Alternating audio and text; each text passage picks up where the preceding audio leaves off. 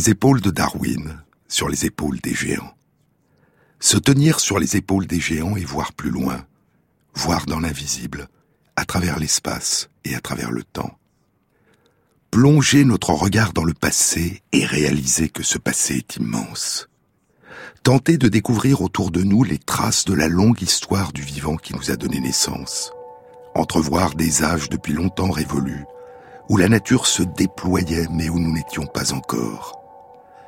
Pouvoir remonter vers le passé à contre-courant.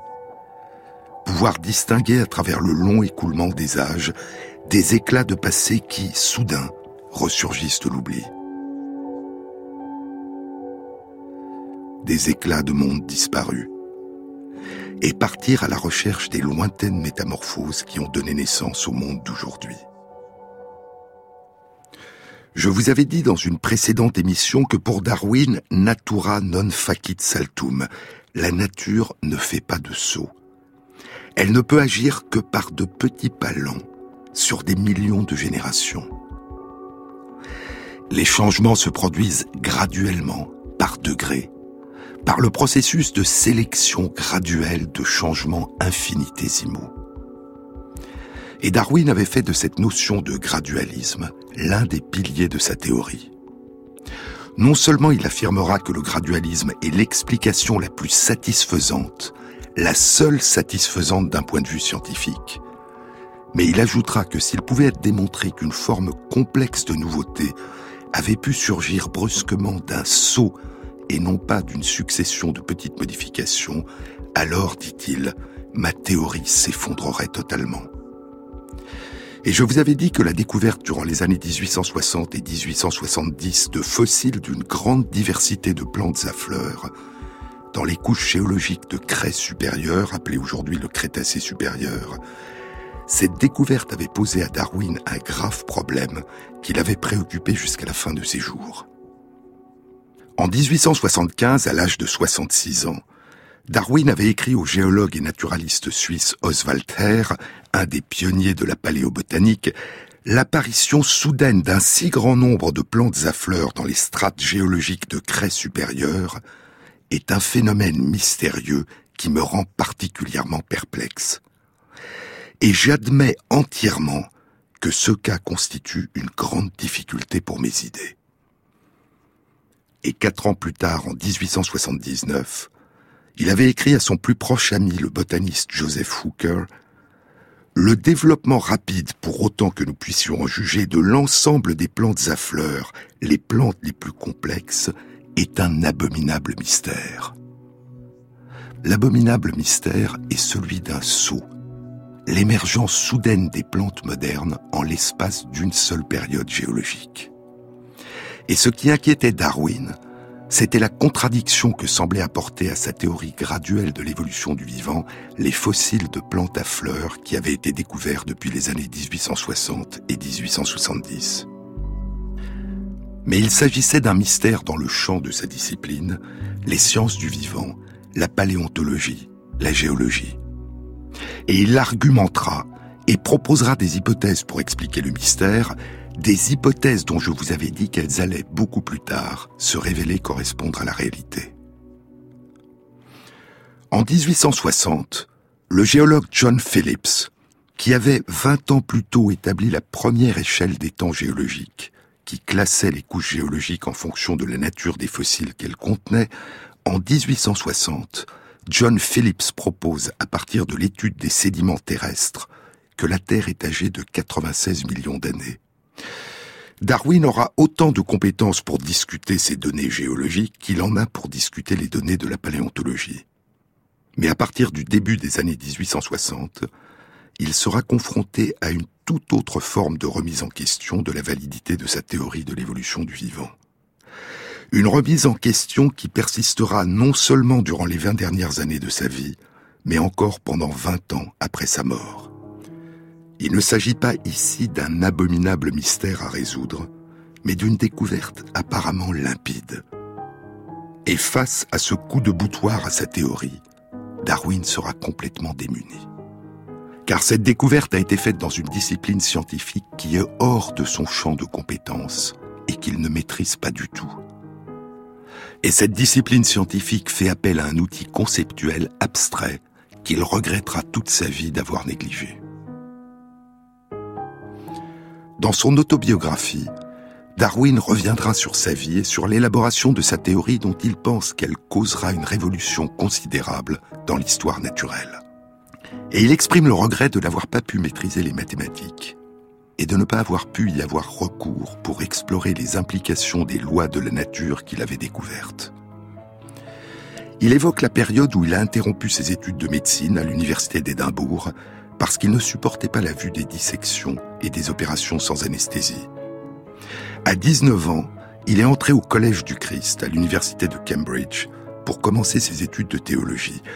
Durant les trois années que j'ai passées à Cambridge, écrit Darwin, j'ai perdu mon temps, autant qu'à l'université d'Édimbourg, autant qu'à l'école, du moins en ce qui concerne mes études académiques. J'ai essayé d'apprendre les mathématiques, et j'ai même étudié pendant l'été 1828 avec un professeur particulier, un homme très terne, mais j'avançais très lentement. Le travail me répugnait, tout d'abord parce que je n'arrivais pas à trouver un sens, quel qu'il soit, aux principes fondamentaux de l'algèbre. Cette impatience était stupide, et des années plus tard, j'ai profondément regretté de ne pas avoir été assez loin pour au moins comprendre un petit peu les grands principes fondamentaux des mathématiques car les hommes qui les ont acquis semblent avoir un sens supplémentaire, un sixième sens. Mais je pense que je n'aurais jamais réussi au-delà d'un niveau très faible. Darwin s'est contenté durant ses recherches de faire quelques calculs assez simples. Imaginons, écrivait Darwin, qu'il y ait huit couples d'oiseaux à un endroit donné et que seuls quatre couples réussissent chacun à élever quatre enfants et de même à chaque génération. En sept ans, à partir des 16 premiers oiseaux, il y en aurait plus de 2000. Comme cette augmentation est quasiment impossible.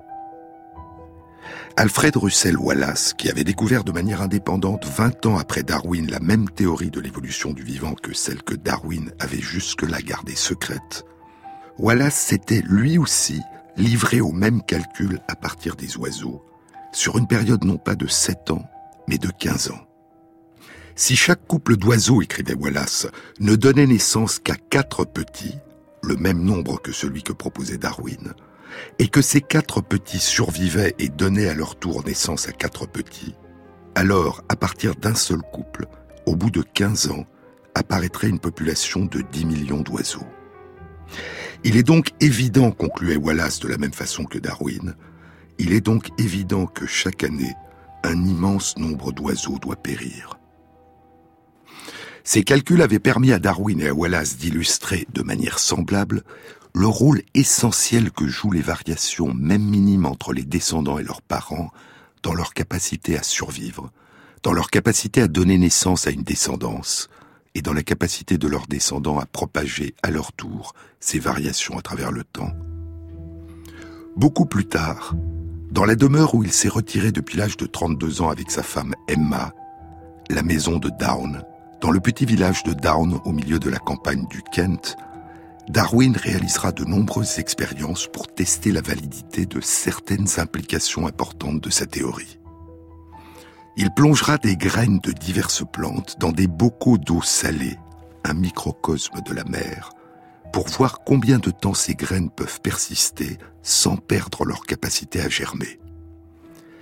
Et à partir de cette durée et de la connaissance de la vitesse des courants marins dans différentes régions du monde, il calculera la distance qui se révélera considérable que les graines pourraient parcourir d'un continent à une île lointaine ou d'une île à une autre île pour y ensemencer des environnements différents où elles pourraient progressivement se diversifier et donner naissance à des espèces nouvelles.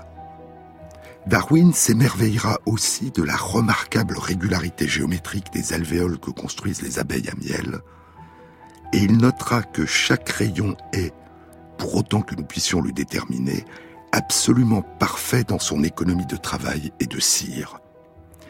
Il attribuera cette économie de travail et de cire au processus de sélection naturelle, les essaims qui ont dépensé le moins de miel pour produire de la cire, dira-t-il, ont été ceux qui ont le mieux réussi. Mais c'est à un mathématicien de l'université de Cambridge qu'il demandera de l'aider à comprendre comment une foule d'abeilles travaillant dans l'obscurité d'une ruche peut parvenir à un tel résultat. Il n'a jamais acquis ce sens supplémentaire, ce sixième sens, qu'il attribue aux mathématiciens et dont il éprouve le manque. Et sa théorie de l'évolution du vivant est probablement la plus grande révolution scientifique moderne qui n'ait pas été fondée sur une approche mathématique.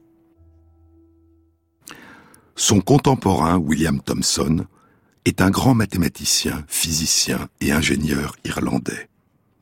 Parmi les nombreux travaux pour lesquels il est toujours connu, il y a notamment la détermination d'une échelle de température dont le zéro est le zéro absolu, le froid absolu, moins 273 degrés Celsius.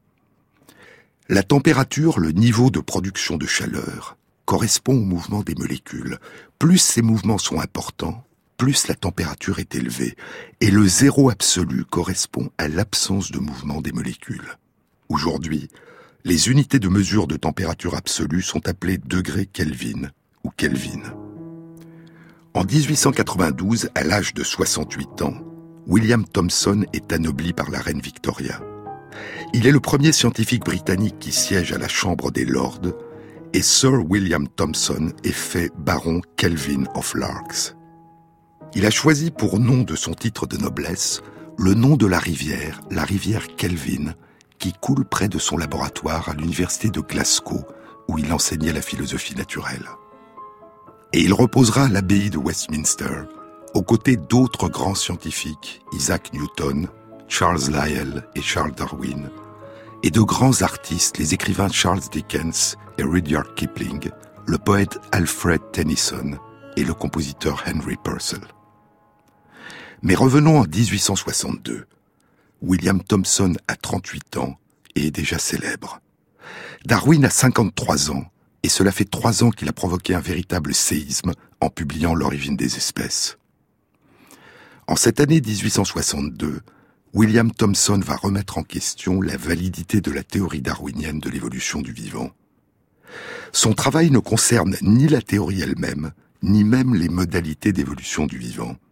Mais il ébranle le soubassement même sur lequel est fondée la théorie, l'élément dont Darwin a dit et redit qu'il était indispensable, la profondeur de temps, le long écoulement des âges essentiel à l'action de la sélection naturelle sur les petites variations, les petits changements dont les descendants vont hériter à chaque génération. Thomson s'est intéressé au temps. À la profondeur de temps qui était disponible aux vivants, il s'est intéressé à l'âge de notre planète, à l'âge de la Terre. Et il abordait cette question à partir de sa discipline scientifique, la physique. Il reproche aux géologues de méconnaître les principes de base de la thermodynamique. La Terre dissipe en permanence de la chaleur, et pour cette raison, dit-il, sa durée d'existence est calculable parce que limitée dans le temps. Mais il est probable qu'il y ait eu aussi dans sa démarche un autre enjeu. Thomson rejette la théorie darwinienne de l'évolution du vivant, il est un partisan de l'existence dans l'univers d'un dessin intelligent. Il pense qu'une intelligence supérieure a fait émerger le vivant, les espèces, et en particulier l'humanité. Il dira qu'il ne s'oppose pas à la notion d'évolution en tant que telle, mais qu'il s'oppose à la notion d'une évolution lente, aveugle, aléatoire par sélection naturelle. Sur les épaules de Darwin, Jean-Claude Amezen sur France Inter.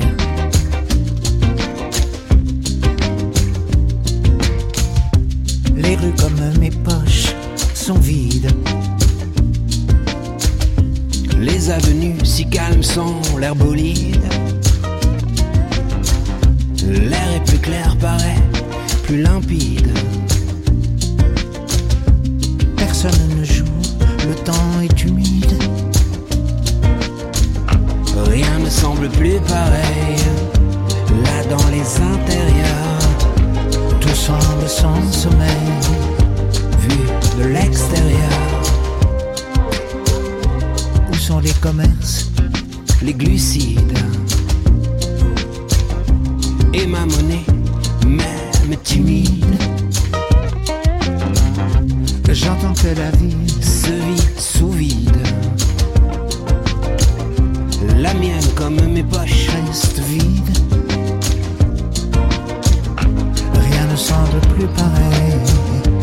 Là dans les intérieurs, tout semble sans sommeil, vu de l'extérieur.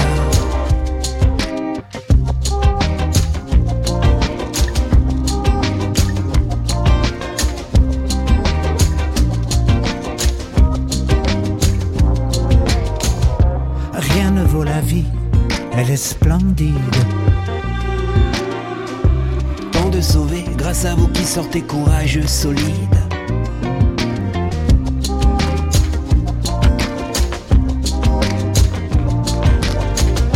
Je voudrais faire un geste, un don rapide. Mais mes poches, comme les rues, restent vides. Rien ne semble plus pareil. Là dans les intérieurs, Tout semble sans sommeil.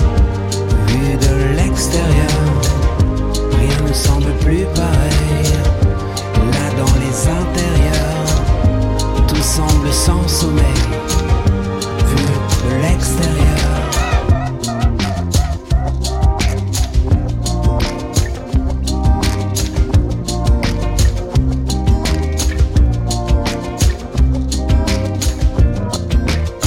En 1899, dans une présentation devant la section de géologie de l'Association britannique des sciences, Archibald Geikie, un géologue écossais, ancien président de la Société de géologie de Londres et de l'Association britannique des sciences, et futur président de la Royal Society, rappellera à quel point, durant les années 1860, les géologues avaient été surpris par une irruption brutale et audacieuse de la physique dans leur domaine. C'est l'année 1862, lorsque Thomson publie un article intitulé Sur la durée de refroidissement de la Terre. Thomson a calculé l'âge de la Terre. Et ses calculs indiquent, dit-il, qu'il n'y a pas eu suffisamment de temps pour permettre le processus lent, graduel, aveugle et aléatoire d'évolution du vivant qu'a proposé Darwin. Et brutalement, Darwin aura le sentiment que le temps se retire. L'histoire de ce calcul de l'âge de la Terre a été étudiée et relatée par de nombreux auteurs. Et je voudrais citer en particulier deux beaux livres qui en parlent, mais qui ne sont pas encore traduits en français. Lord Kelvin and the Age of the Earth, Lord Kelvin et l'âge de la Terre, écrit par Joe Birchfield, professeur émérite d'histoire à la Northern Illinois University. Et un autre, écrit par Mario Livio, un astrophysicien qui a travaillé au Space Telescope Science Institute et qui consacre à la question de l'âge de la Terre un long chapitre de son livre Brilliant Blunders, From Darwin to Einstein, de brillantes erreurs de Darwin Einstein. Pour calculer l'âge de la Terre, William Thomson était parti du même modèle que celui qu'avait adopté plus d'un siècle plus tôt le grand naturaliste français Georges-Louis Leclerc, comte de Buffon. Un modèle initialement proposé par Isaac Newton. En 1687, dans ses Principia Mathematica, les principes mathématiques de la philosophie de la nature, Newton avait écrit Un globe de fer rougi et chaud, de volume égal à notre Terre, dont le diamètre est d'environ 40 millions de pieds, se refroidirait à peine en un nombre de jours égal à ce nombre de pieds, c'est-à-dire en plus de 50 000 ans. En fait, le calcul qu'il propose donne près de 110 000 ans, mais Newton écrit plus de 50 000 ans comme pour réduire l'impression de durée.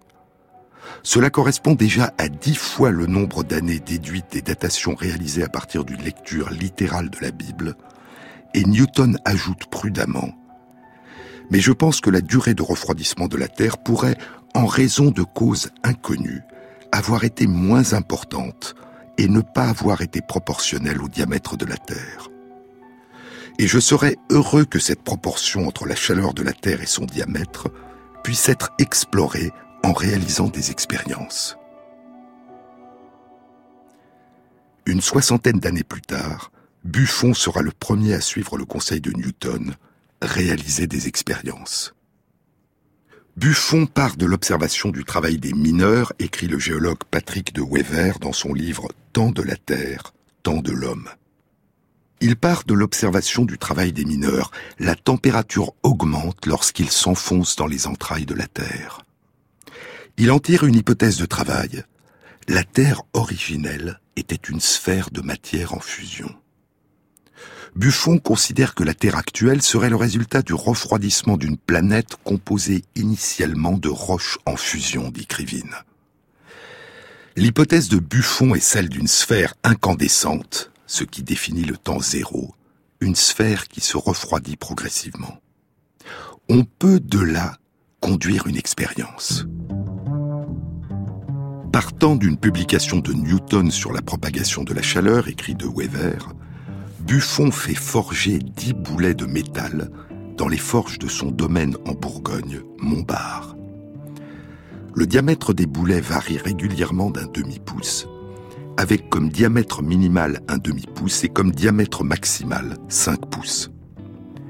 Il les fait ensuite chauffer à la limite de leur point de fusion et mesure la durée de leur refroidissement. Les résultats obtenus indiquent l'existence d'une corrélation positive, comme le pensait Newton, entre le diamètre du boulet et la durée de son refroidissement. Plus le diamètre est grand, et plus la durée de refroidissement est longue. Il extrapole ces résultats à un boulet dont les dimensions seraient celles de la Terre, mais il ne dispose d'aucune théorie pour le faire, et son extrapolation est fausse. Il publie d'abord un âge de la Terre de 25 000 ans. C'est très peu par rapport à ce qui a été découvert depuis, mais c'est beaucoup trop par rapport à l'âge de la Terre qui a été déduit de la Bible. La faculté de théologie de la Sorbonne demande à Buffon de se rétracter publiquement, ce qu'il fera. Je sens, écrira plus tard Buffon, que je serai obligé de supprimer le peu de bonnes choses qu'il y aurait à dire, mais enfin, comme disait quelqu'un, il vaut mieux encore être plat pendu. Puis il publie un âge de la Terre de 75 000 ans. Dans une lettre au moment de la publication de ce résultat, il écrit Vous savez, mon bien cher ami, que je suis assez hardi pour parler et très poltron pour répondre. Je mets donc pour le moment présent mon salut dans la fuite et je pars dimanche pour arriver à mon bar. Les carnets de Buffon écrits de Wever révèle que ces expériences donnent à la Terre plus de 10 millions d'années. Bien que non timoré, Buffon n'a jamais publié ce chiffre. Les pressions sociales et morales l'ont-elles contrainte au silence? L'importance de ces pressions sur les déductions scientifiques est une constante. Sa conviction, poursuit de Wever, est néanmoins demeurée intacte, et la vertu de son étude transparaît dans la dernière phrase de son livre. Plus nous étendrons le temps, écrit Buffon, et plus nous nous approcherons de la vérité et de la réalité de l'emploi qu'en fait la nature.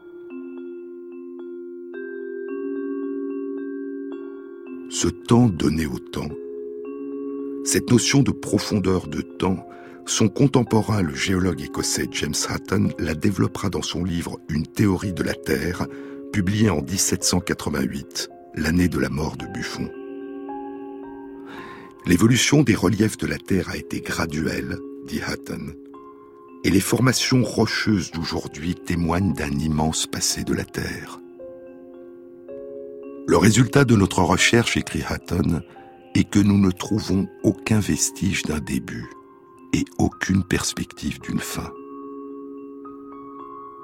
Et moins d'un demi-siècle plus tard, en 1830 et 1832, le géologue Charles Lyell développera cette idée d'un temps inconcevablement vaste et d'une évolution graduelle dans son grand livre Les principes de géologie, une tentative pour expliquer les changements anciens de la surface de la Terre en référence à des causes actuellement en train d'opérer. Et ce livre exercera sur Darwin une très grande influence. Seule la profondeur de temps permet d'expliquer comment des événements dont les effets paraissent le plus souvent anodins à l'échelle d'une vie humaine ont pu faire surgir et éroder les montagnes, creuser les vallées et les fonds des océans, recouvrir les sols par d'énormes dépôts de lave des volcans et déposer les couches de sédiments dans lesquelles dorment les fossiles. Les temps géologiques donnent à la répétition uniforme d'événements dont chacun des effets, pris un à un, paraît négligeable, la possibilité de causer des bouleversements qui, rétrospectivement, après que la main du temps a marqué le long écoulement des âges, ne semble avoir pu être provoquée que par des événements extrêmement puissants, soudains et violents, des catastrophes d'une toute autre nature que ceux que nous pouvons observer aujourd'hui. Si l'on est convaincu de l'existence d'une immense durée des temps géologiques, écrit Lyell, alors les catastrophes deviennent une notion superflue, et tout peut s'expliquer par une évolution lente et graduelle, une évolution et non une révolution. 75 ans avant Lyell, 30 ans avant Hatton, en 1756, Buffon écrivait déjà Le grand ouvrier de la nature, c'est le temps. Par degrés, par nuances, par succession, il fait tout. Pour juger de ce qui est arrivé, et même de ce qui arrivera, nous n'avons qu'à examiner ce qui arrive. Rien n'autorise à s'écarter des effets qui arrivent tous les jours. La géologie, comme l'histoire humaine, est la résurrection du passé à la lumière du présent. Et ainsi, de Buffon à Darwin, en passant par Hatton et Lyell, à travers plus d'un siècle, se développe l'idée que la profondeur de temps est une notion essentielle à la compréhension de l'évolution de notre planète et de l'évolution du monde vivant qui y est né et qu'elle emporte dans son voyage à travers le ciel. Et c'est à cette notion que s'attaque William Thomson. Jean-Claude Amezen sur France Inter.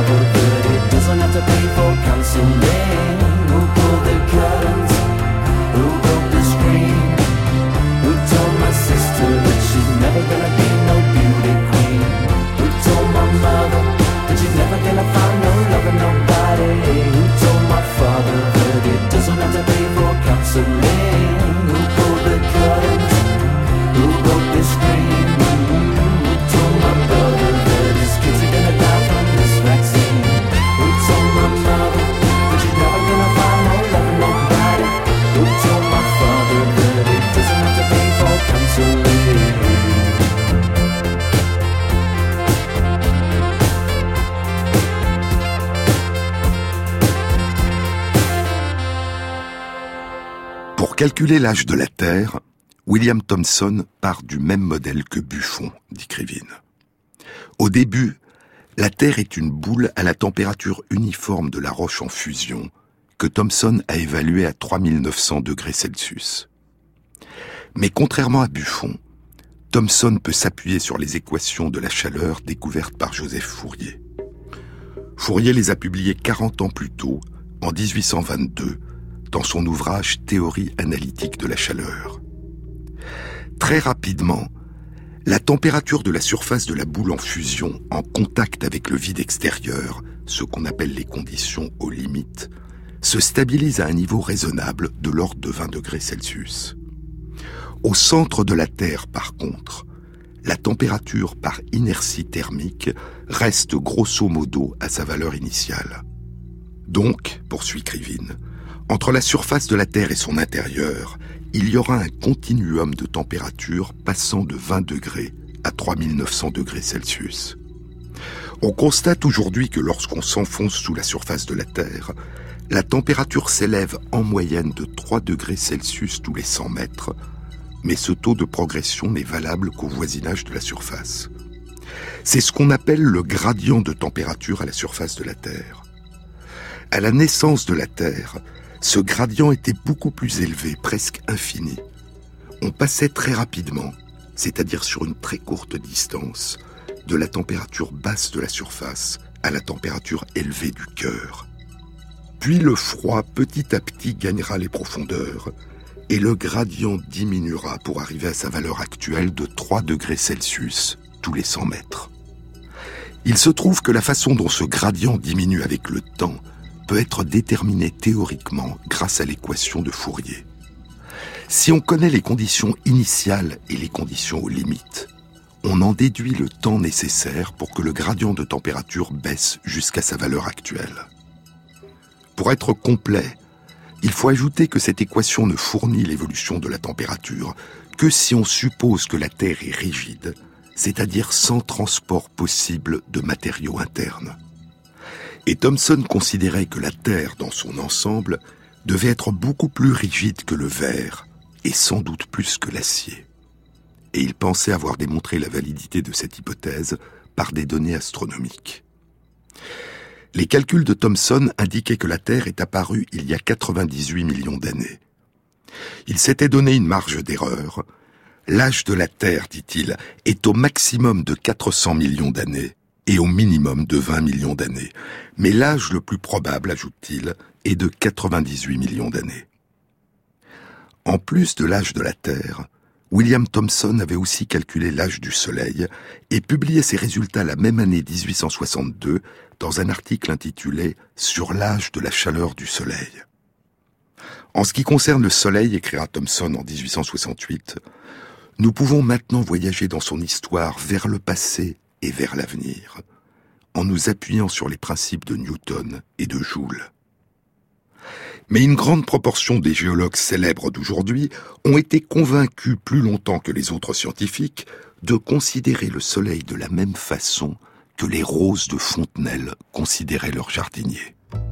Les roses de Fontenelle Thomson fait allusion à Bernard Le Bouillet de Fontenelle, écrivain et scientifique, et à son merveilleux livre sur l'astronomie publié en 1686, Entretien sur la pluralité des mondes.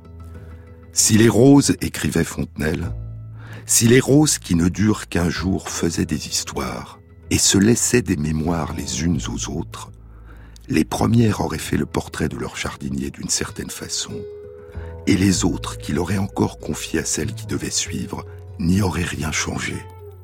Elle dirait, nous avons toujours vu le même jardinier. De mémoire de Rose, on n'a vu que lui. Assurément, il ne meurt point comme nous. Il ne change même pas. Et William Thomson est persuadé que le Soleil, comme la Terre, a changé. Il lui fallait d'abord comprendre le mécanisme de combustion du Soleil, dit Krivine. On savait à l'époque qu'il ne pouvait s'agir d'une réaction chimique.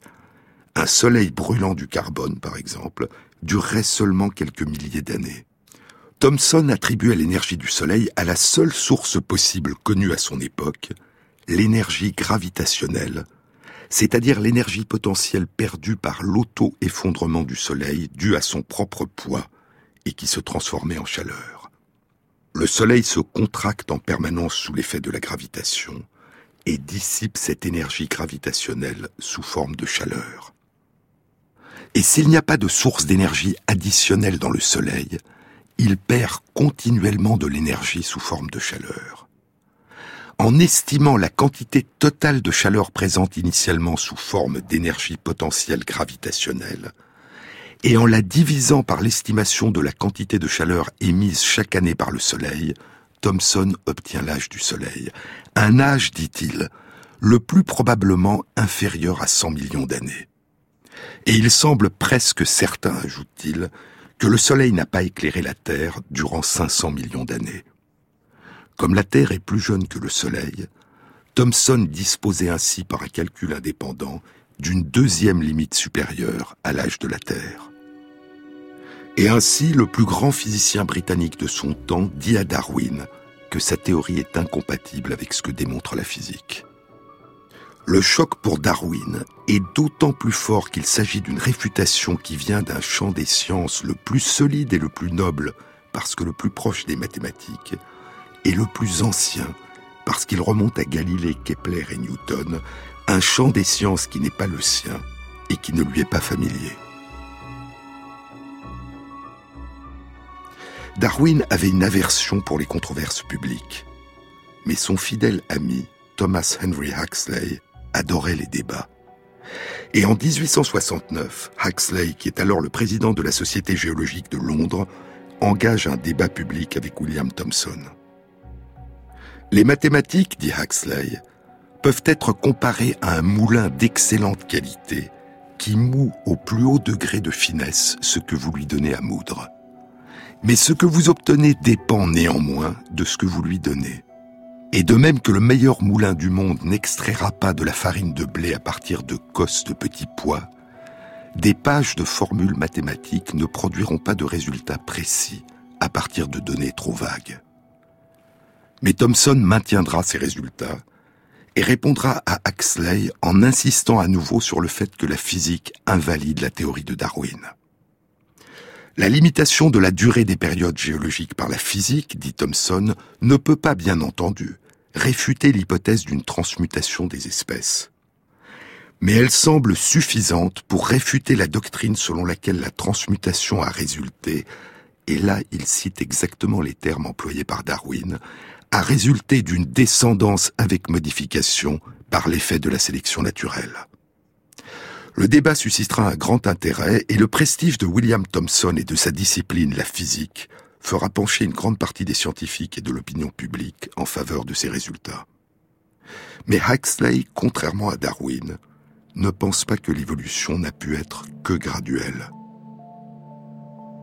Dès la publication de l'origine des espèces, il avait demandé à Darwin de ne pas faire de la notion de gradualisme un élément central de sa théorie. C'était là pour Huxley fragiliser inutilement la théorie. Et dans son débat avec William Thomson, tout en remettant en cause ses résultats, il avait ajouté La biologie déduit le temps dont elle dispose de la géologie. La seule raison que nous avons de croire dans la lente vitesse de transformation des formes vivantes est le fait qu'elles persistent à travers une série de couches dont la géologie nous dit qu'il leur a fallu de longues périodes pour se former. Mais si l'horloge de la géologie s'avérait fausse, tout ce que le naturaliste aura à faire sera simplement de modifier de manière concordante ces notions concernant la rapidité de transformation des formes vivantes.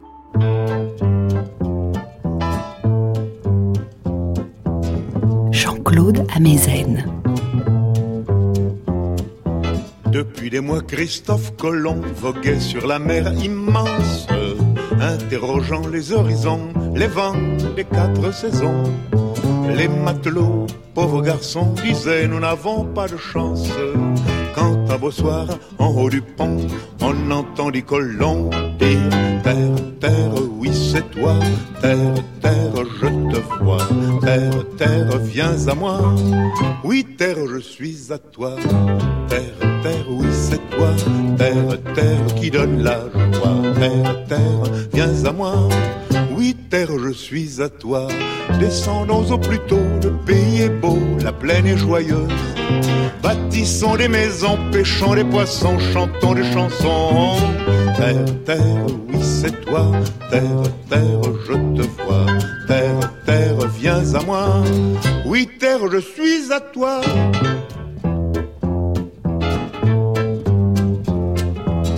Comme Colomb sur son bateau, nous voguions à la dérive. L'eau était sale, ah quel salaud, ah quel méli-mélo. Oui, mais un jour tout devint beau, tout devint clair sur la rive. Et l'on riait, et l'on pleurait, et le monde chantait. Terre, terre, oui c'est toi, terre, terre, viens à moi. Oui, terre, je suis à toi. Terre, terre, oui c'est toi. Terre, terre, qui donne la joie. Terre, terre, viens à moi. Oui, terre, je suis à toi. Quel jardin merveilleux brille sous nos yeux. Oh, les belles tomates. Le ciel est parfumé quand on aura semé, on pourra s'aimer. Eh, terre, terre, oui, c'est toi. Terre, terre qui donne la joie. Terre, terre, viens à moi. Oui, terre, je suis à toi. Vive la terre, on dit les blondes. Vive la terre, a dit le monde. Vive la terre, on dit les brunes. Vive la terre, a dit la lune.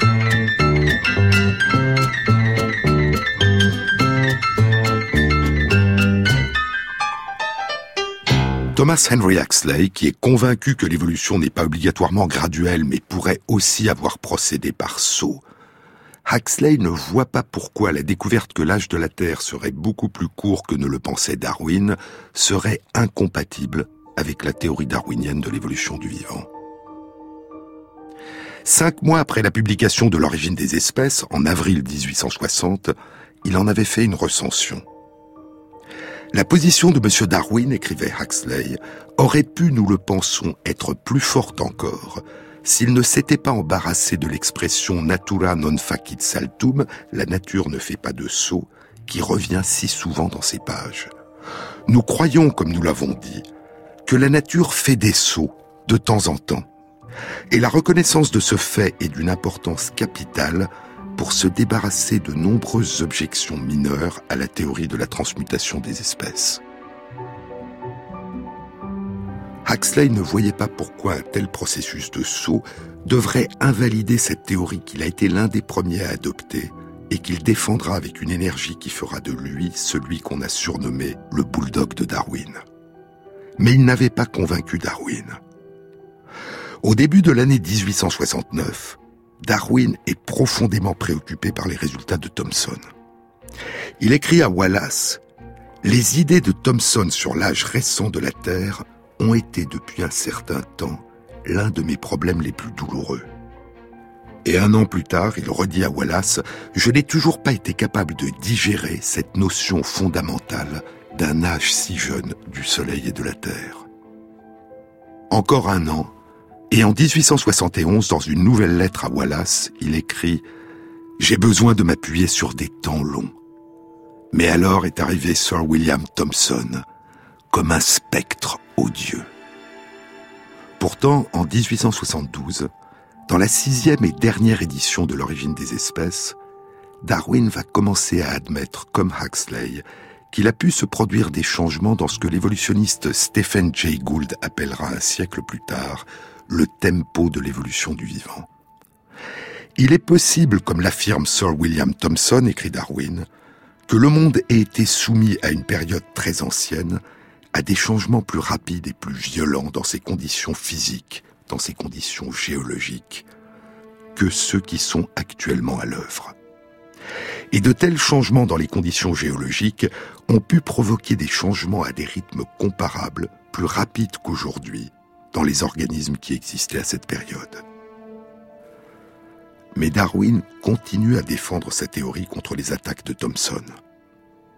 En ce qui concerne l'objection selon laquelle l'intervalle de temps qui s'est écoulé depuis que notre planète s'est consolidée n'a pas été suffisant à la quantité de temps nécessaire aux transformations des êtres vivants, et cette objection affirmée avec insistance par Sir William Thomson est probablement l'une des plus sérieuses qui ait été avancée à ce jour. En ce qui concerne cette objection, écrit Darwin, je peux seulement dire, premièrement, que nous ne savons pas à quel rythme les espèces se modifient si nous devons le mesurer en nombre d'années, et deuxièmement, que de nombreux philosophes ne sont pas encore disposés à admettre que nous en savons assez sur la composition de l'univers et de l'intérieur de notre globe terrestre pour nous prononcer avec confiance sur la durée de son existence. En 1862, William Thomson avait indiqué comme limite supérieure à l'âge de la Terre 400 millions d'années.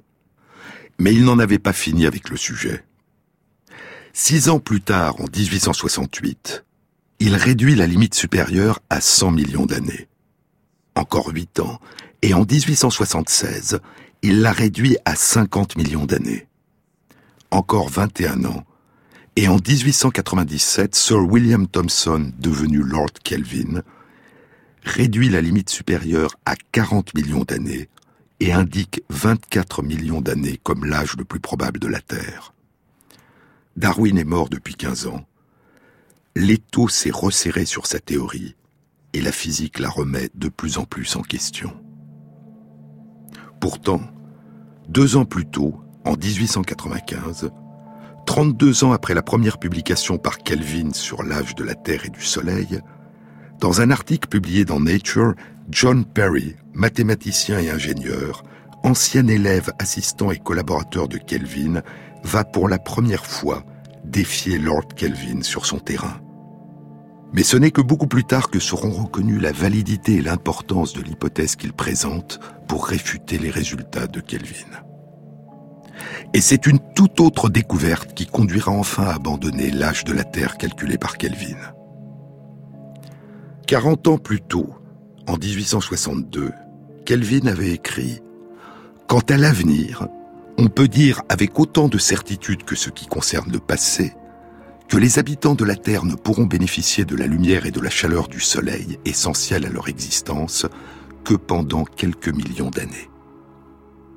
À moins que, avait ajouté Kelvin, à moins que des sources de lumière et de chaleur qui nous sont aujourd'hui inconnues ne soient en préparation dans les grands entrepôts de la création.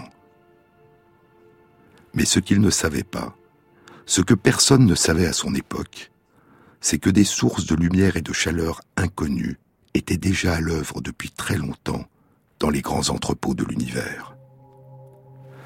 En 1903, Lord Kelvin est âgé de 79 ans. Il y a 21 ans que Darwin est mort.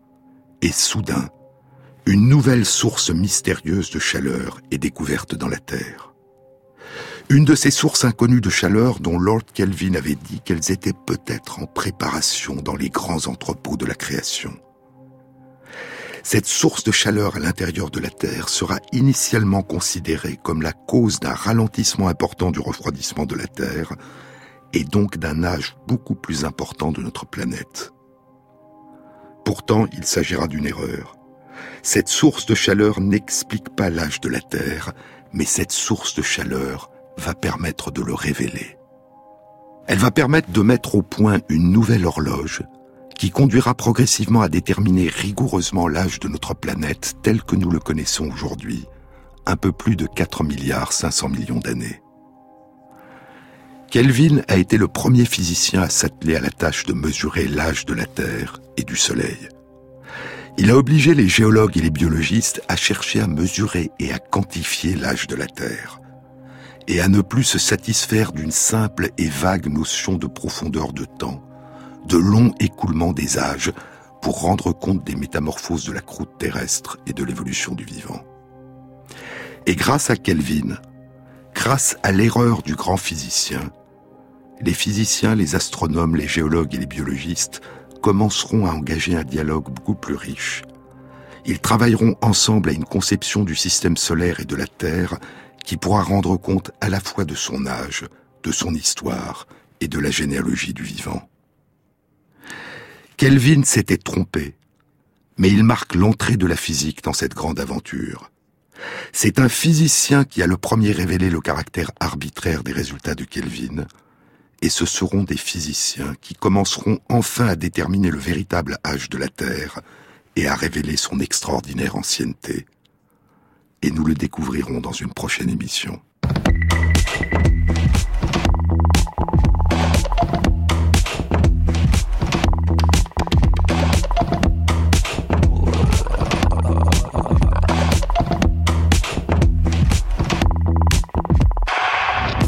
Cette émission a été réalisée par Christophe Imbert avec à la prise de son Florent Beauvalet, au mixage Pierre-Yves de Rollin et Jean-Baptiste Audibert pour la programmation des chansons. Et merci à Christophe Magère qui met en ligne sur la page de l'émission Sur les épaules de Darwin, sur le site franceinter.fr, les références aux articles scientifiques et aux livres dont je vous ai parlé. Bon week-end à tous. À samedi prochain.